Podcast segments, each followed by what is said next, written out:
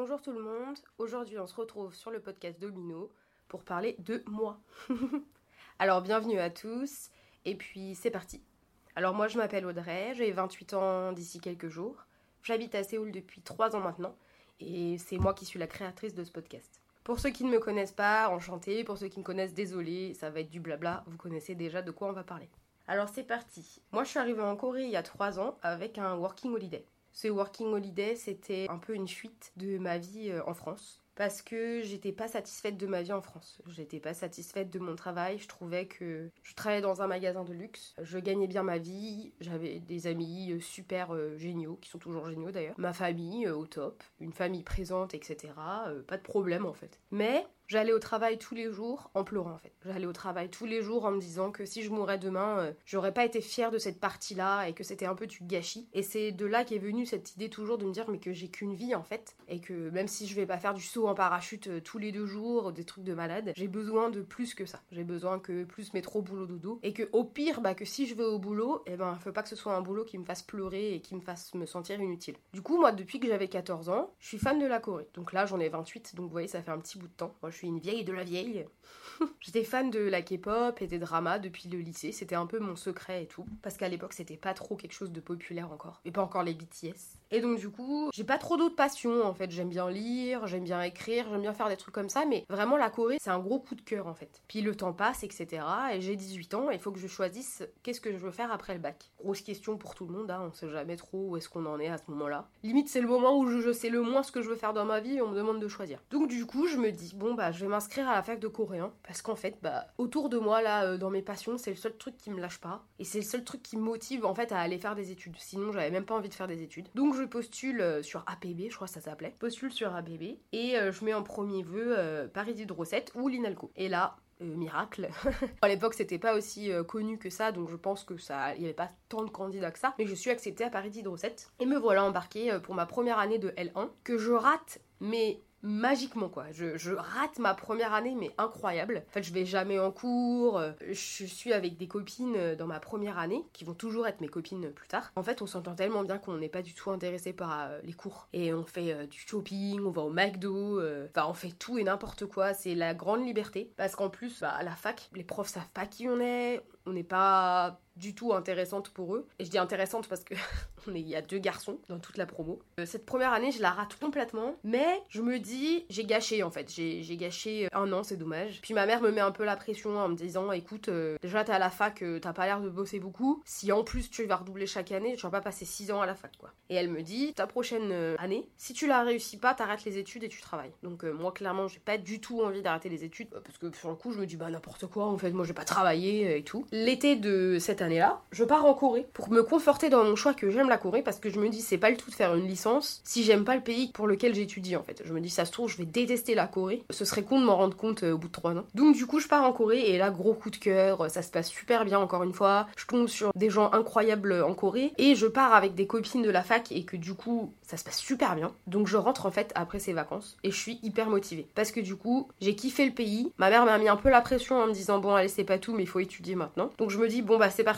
L'année qui vient de compter prends-la comme euh, un peu d'avance limite comme ça moi je sais déjà des choses. Et puis c'est parti. Et donc là, c'est parti pour trois ans avec mes potes. C'est vraiment ma petite bande en fait et qui m'a aidé à tenir jusqu'au bout. Et c'est pas facile forcément les partiels. Et c'est tout un univers la fac avec des cours euh, des fois qu'il faut prendre en option mais dont t'en as rien à faire parce que bah c'est comme ça que ça se passe. Et j'arrive à valider ma licence. On arrive tout à valider notre licence et tout. Là, j'en suis à un moment en fait où je suis encore une fois à me dire mais qu'est-ce que je veux faire de ma vie? Comme pour le bac en fait, à chaque fin de grosse période d'études, je, sais plus où j'en suis en fait et j'étais dégoûtée de la fac, j'en pouvais plus. Ça faisait du coup 4 ans que j'étais à la fac et c'était assez long. Commençais à me dire, euh, j'en ai un peu marre d'être étudiante en fait. Et il faut savoir que du coup, pendant ces 4 ans, moi j'ai beaucoup travaillé à côté, puis que j'ai 18 ans pour me payer bah, mes voyages en Corée, euh, pour me payer ma vie, etc. Parce que mes parents sont pas forcément très riches. J'avais fait 2 euh, ans chez McDo, j'avais fait un an et demi quelques... chez HM, je crois. Et puis j'avais travaillé dans une petite boutique de sacs italiens. Big up à Obag. Pour ceux qui écouteront le podcast, ils sauront de quoi je parle. Et puis, du coup, je me retrouve avec une licence en poche, pas du tout envie d'étudier, et je suis pas trop mauvaise en vente en fait. Je me dis, euh, bah en fait, j'ai le contact humain assez facile. Je suis pas trop trop trop trop euh, mauvaise. J'aime bien ça, c'est pas ouf. Bon, du coup, là, je vous ai fait un spoil parce que vous savez qu'au final, ça s'est pas bien passé du tout. Mais à ce moment-là, je m'étais dit, bon, en fait, je vais faire une petite pause dans mes études, j'ai pas envie de continuer. Je suis pas dans le mood de, faire un master du tout. Donc, je postule dans, donc, dans euh, une grande marque de prêt-à-porter, dans le luxe, dans euh, l'outlet de la Vallée Village. Et euh, ça se passe pas bien en fait. Tout de suite, je sens que ça va pas le faire. J'ai des super bons collègues, hein, c'est même pas ça le problème. C'est vraiment le côté, le travail est. Enfin, c'est pas intéressant en fait. C'est intéressant d'apprendre les choses pour euh, la culture personnelle limite, mais ça ne m'intéresse pas quoi. Ça ne me nourrit pas. Et il y a une espèce de compétition, de vente. Il faut toujours être le meilleur, faut toujours se donner à fond, faut se tirer un peu dans les pattes. Je déteste ça. Et c'est pas du tout, du tout euh, épanouissant du coup.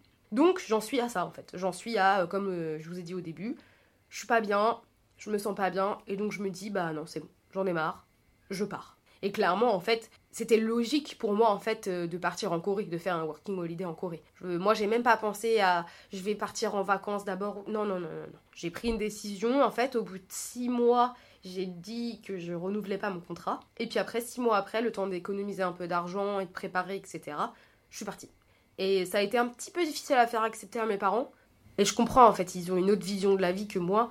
Euh, pour eux, on part pas comme ça à l'autre bout de la planète, on sait pas qu'est-ce qu'on va faire là-bas, on connaît pas si bien que ça, on peut juste partir en vacances.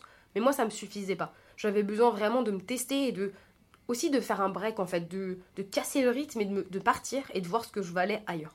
Du coup, je pars, je dis au revoir à mes potes euh, qui me soutiennent de ouf et ça m'a fait super plaisir, vraiment, c'est vraiment incroyable d'être soutenu comme ça. Je pars et du coup, dans l'avion, à l'escale à Shanghai, je tombe sur deux filles qui vont être mes piliers pendant un an. Surtout Mathilde, bien sûr. Donc ça, je suis vraiment euh, bien tombée encore une fois. C'est le destin. Moi, j'étais partie toute seule. Je m'étais dit, ah, ça va aller toute seule, je vais me faire des potes en arrivant à Séoul et tout. Mais en fait, je vais pas mentir, moi, je suis trop contente d'être tombée sur deux nanas comme ça, superbes, dans l'avion. Parce que tout de suite, du coup, on s'est raccrochées les unes aux autres. Et les moments faciles et difficiles, on les a vécus ensemble. Donc vraiment, euh, trop bien, quoi. La vie en Corée s'est avérée beaucoup plus compliquée que ce que je pensais, bien sûr. Sinon, c'est pas drôle. Il y a eu des super bons côtés. Hein. J'ai rencontré des gens incroyables. J'ai vraiment grandi, appris beaucoup de choses sur moi-même, sur les autres. Vraiment sur l'amitié aussi, parce que du coup, ça vient, ça part. Les gens en France qui continuent de te contacter, de te motiver même à distance. Mais au niveau du travail, ça, a été super compliqué. J'ai trouvé un travail après quelques mois, donc déjà j'avais vachement grignoté mes économies. Euh, j'ai trouvé un travail dans un hôtel. Officiellement, c'était pour être réceptionniste. Officieusement, je nettoyais les chambres. Clairement, c'était pas le taf de mes rêves. C'était horrible. Et c'était hyper euh, dévalorisant. Et en plus, la patronne était horrible. Vraiment, la patronne était horrible. Elle nous insultait, elle nous surveillait à la caméra. Enfin, vraiment pas des conditions top. Mais là, encore une fois, pareil, j'avais des collègues en or. Je suis toujours en contact et grâce à qui j'ai rencontré des nouvelles personnes et tout. Donc, incroyable. Vraiment, la communauté française est vachement euh, positive et les gens sont toujours enclins à rencontrer d'autres gens. Donc, en fait, à ce moment-là, c'était incroyable. Mais au bout de 4-5 mois, vraiment, c'était pas possible. J'en pouvais plus de ce taf. Euh, j'étais traitée comme une merde. C'était vraiment horrible. Je nettoyais les chiottes et j'avais des. Des fois, je trouvais des capotes usagées, des trucs comme ça c'est pas possible quoi. Genre, j'ai pas une licence et j'ai pas tout quitté pour faire ça. Donc, je me suis dit, non, c'est bon, j'en ai marre, je passe à autre chose. Donc, je démissionne et je fais le pari de donner des cours en fait, des cours de français et d'anglais. Que je faisais ça un petit peu déjà avant, mais pas vraiment en m'y mettant à fond. Et là, ça ne se passe pas bien du tout, en sens, je n'ai pas d'élèves en fait. Je trouve pas de gens qui veulent prendre des cours, ou alors des gens qui arrêtent en fait. Donc, du coup, je me retrouve sans travail. Bon, j'ai un visa, mais sans travail, donc pas d'argent. Et une pression énorme sur le dos, quoi. Genre vraiment, à ce moment-là, on est en novembre et je n'ai pas d'argent.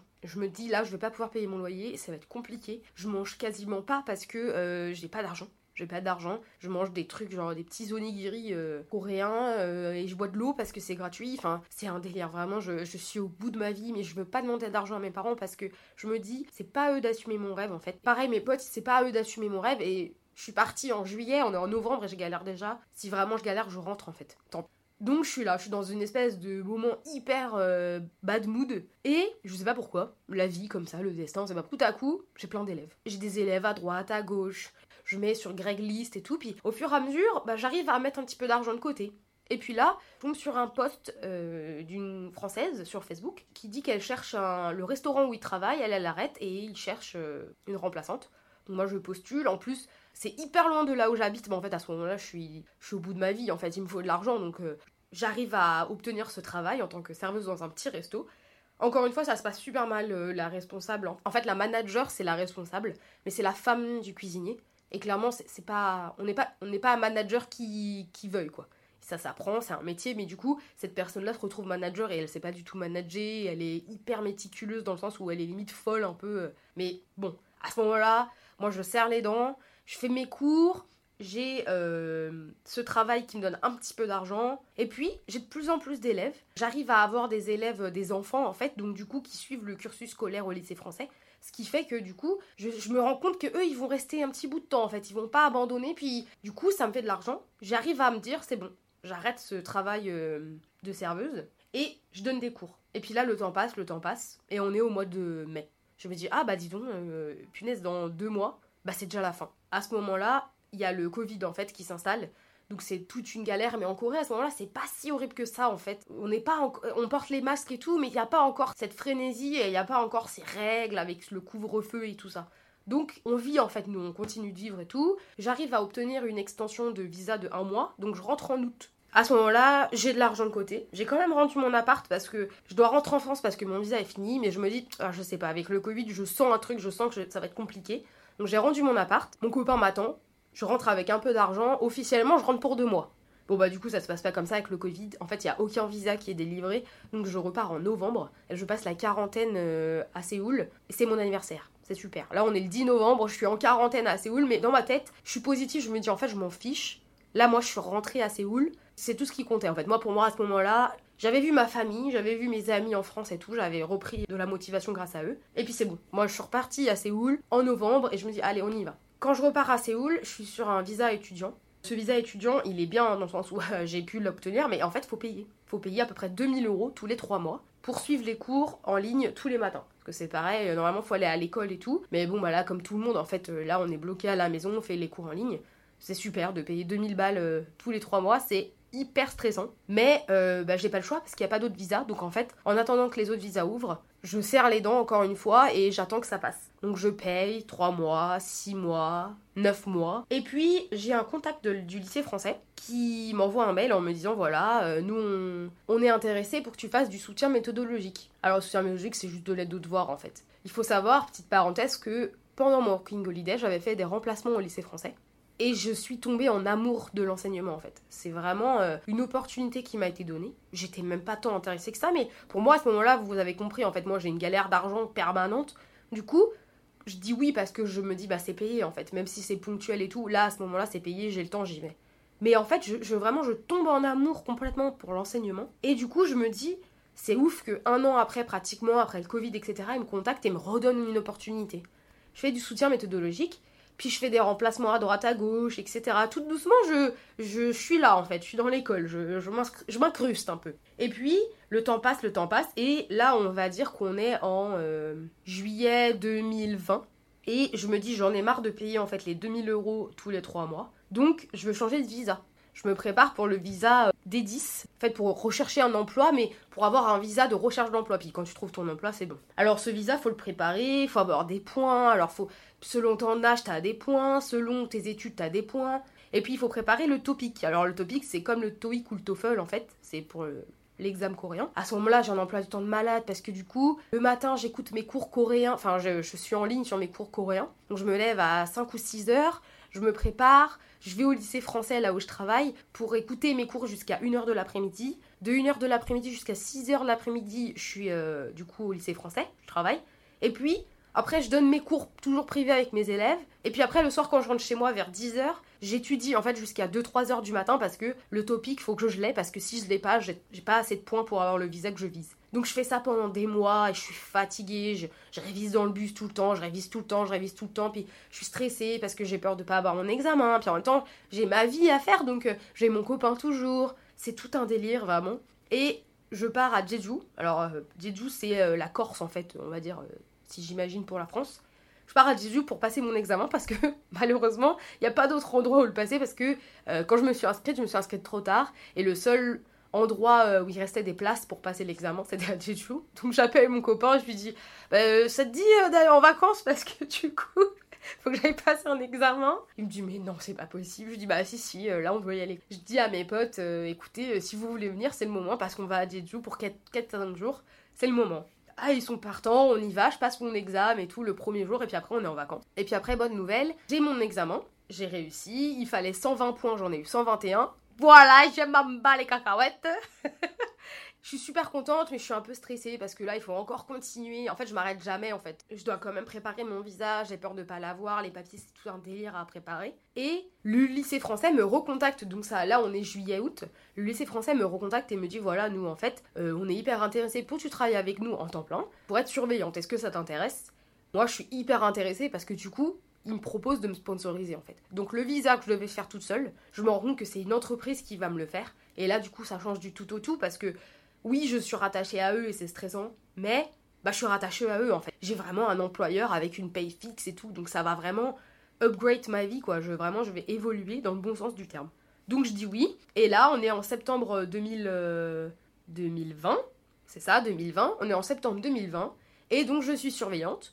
Je fais mes cours euh, le soir après mon travail et puis je vois mon copain et la vie euh, se passe en fait. La vie se passe et je me rends compte que bah, j'ai réussi. J'ai réussi à, à upgrade ma vie, vraiment à évoluer. J'ai mon appart, enfin, je vis toute seule alors que je suis passée par mille colocs. Je suis arrivée dans une coloc carrément une fois où on était 12 quoi. C'était tout un bâtiment et c'était, on était 5 par étage et c'était horrible et je vivais avec 12 personnes parce que le loyer était pas cher et que je pouvais pas me permettre autre chose. Là, j'ai mon appart, je vis toute seule, je paye mon loyer, j'ai un salaire qui tombe régulièrement, je donne mes cours, enfin, ça y est quoi, je suis, je suis dedans et là ça va faire du coup un an et quelques. Je m'achète un scooter parce que j'en peux plus, parce que l'école où je travaille c'est à plus de deux heures de là où j'habite. Parce que forcément c'est pas drôle, hein. j'ai déménagé avant de savoir que j'allais avoir ce travail, donc du coup je suis super loin. J'arrive à vraiment m'installer, je mets de l'argent de côté, donc après je me dis je vais pouvoir partir en France, mon copain et moi tout va bien. Ça évolue, mais en fait, je me rends compte au bout de quelques temps que je me sens hyper mal euh, au, travail, dans le sens où, euh, encore une fois, je vois pas trop la finalité de mon travail en fait. Je me dis, euh, c'est bien beau et tout, mais encore une fois, à quoi je sers quoi Et je me dis, bah en fait, là je suis en Corée, la seule chose qui bougeait pas quand j'étais jeune, c'était la Corée, c'était ma passion, c'est ce que je kiffais, qui me faisait vibrer. Puis là, j'y suis en fait. Je suis en Corée, ça se passe bien, ça y est. J'ai assez de stabilité pour me dire, et après? Et je me dis, bon bah c'est super, on va retourner aux bonnes vieilles bases, mais je vais faire un master de flux.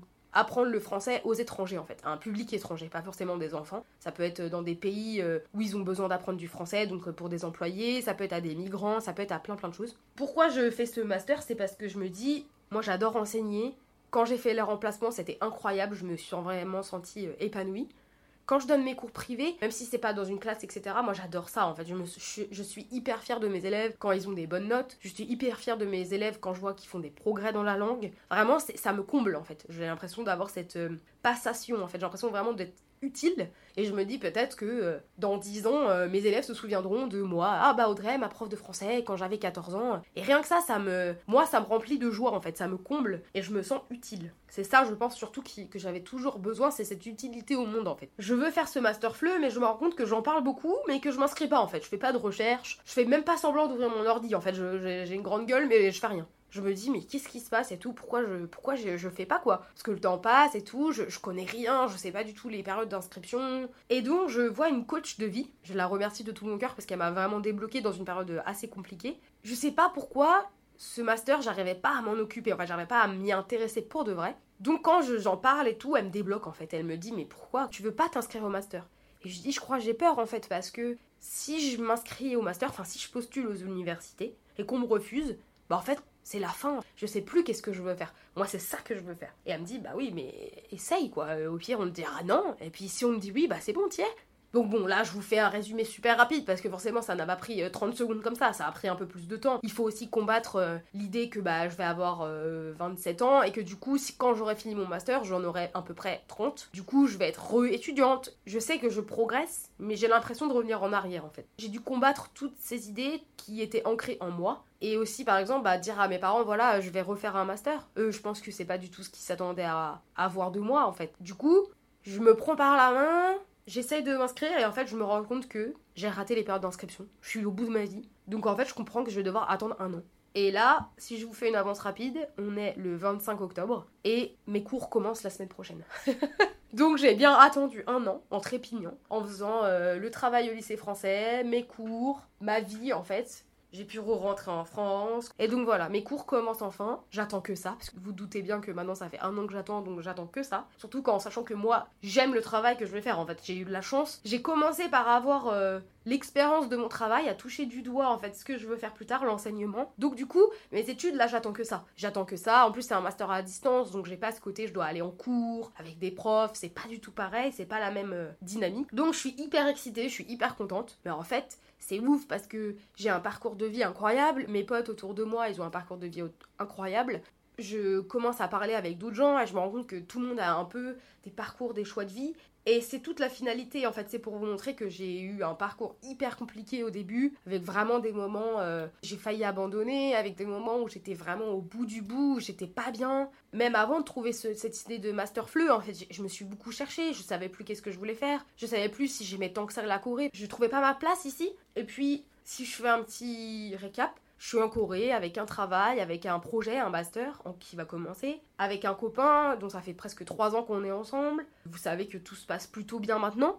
J'ai enfin de l'argent et ça me permet de souffler aussi et de me dire que ça y est, je commence à être vraiment stable. Et je suis hyper fière du parcours que j'ai fait. Et en fait, il m'a même fallu du temps pour me rendre compte que je pouvais être fière de ce que j'avais accompli. Moi, quand je rentre en France et qu'on me disait Oh là là, c'est incroyable, tu vis à l'autre bout de la planète. Maintenant, vous connaissez les coulisses. J'ai eu des moments hyper compliqués où je pouvais pas manger, j'avais pas de quoi payer mon loyer. Il y a eu des moments où j'étais hyper honteuse de ce que je faisais en Corée et je voyais pas de quoi en fait on pouvait être entre guillemets jaloux parce que pour moi c'était de la merde en fait ce qui se passait. Mais j'ai réussi à jamais lâcher, j'ai changé de visa, j'ai changé de maison, euh, j'ai déménagé une dizaine de fois, j'ai jamais abandonné quoi. Voilà, j'en suis là et à me dire toutes ces choses là elles sont bonnes à partager. Si jamais il y a une personne en 10 ans de ce podcast, admettons qui dure 10 ans, si jamais il y a une personne à qui euh, les épisodes qu'on fait euh, servent et qui se disent euh, bah, je suis bloqué mais ça va aller mieux ou au contraire bah, j'arrive pas à changer de voix, comment je peux faire? Bah faut se lancer en fait, faut y aller, faut pas abandonner, faut être motivé, faut rien lâcher. Et puis j'ai tellement grandi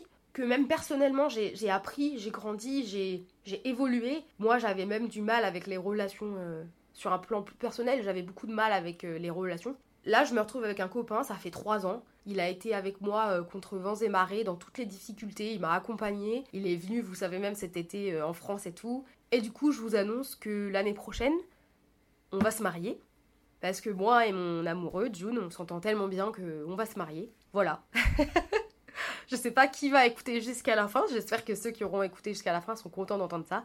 Mais c'est pour vous dire que voilà, j'avais 14 ans, j'étais dans mon petit lycée et j'aimais en secret euh, les Asiates qui dansaient sur de la musique. Et maintenant j'ai 28 ans, je vais me marier, je suis installée, j'ai un travail et j'ai un nouveau projet.